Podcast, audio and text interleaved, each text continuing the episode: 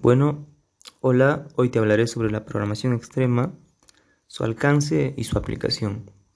Bueno, para empezar, te diré que la programación extrema o XP es una metodología de desarrollo de software basada en valores y prácticas orientadas a aumentar la productividad de equipos de desarrolladores, con énfasis a la adaptabilidad a los cambios de requerimientos que nos proporciona los clientes y usuarios finales, antes que la previsibilidad, aduciendo que es imposible prever todo antes de empezar a codificar.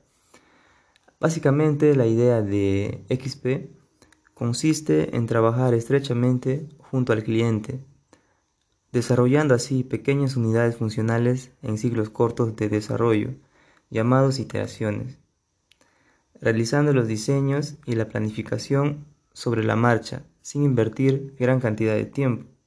En este aspecto y poniendo más interés en desarrollo código óptimo y sencillo, eh, hemos probado continuamente a través de pruebas unitarias y funcionales continuas.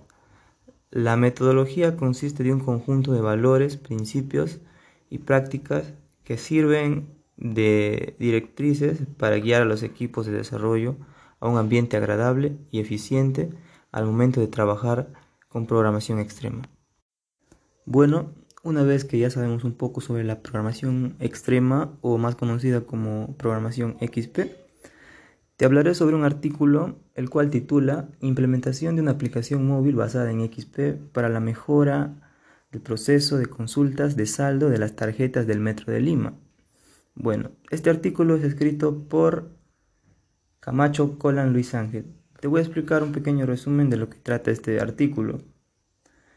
La palabra clave de este artículo, obviamente como estamos hablando de la metodología XP, vamos a hablar de eso.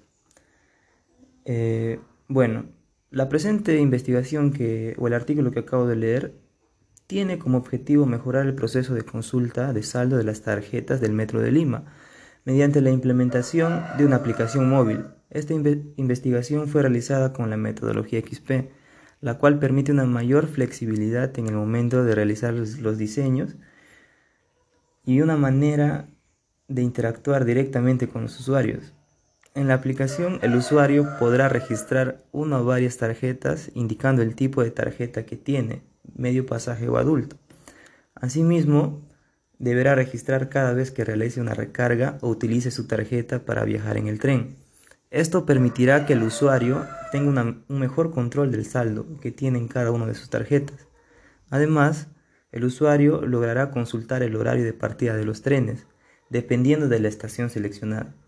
También logrará consultar el tiempo que tiene que esperar hasta la partida del siguiente tren.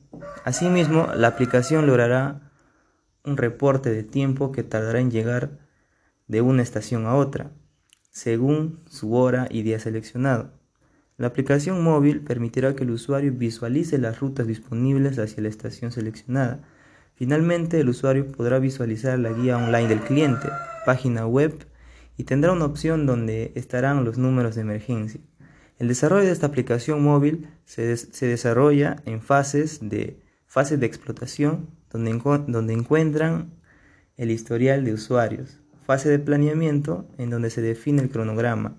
Fase de producción, se realizan los diseños y programación de la aplicación. Fase de mantenimiento, lugar donde se realizan las pruebas. Y la fase, de, la fase final se podría llamar, que es ya la demostración de la aplicación al usuario.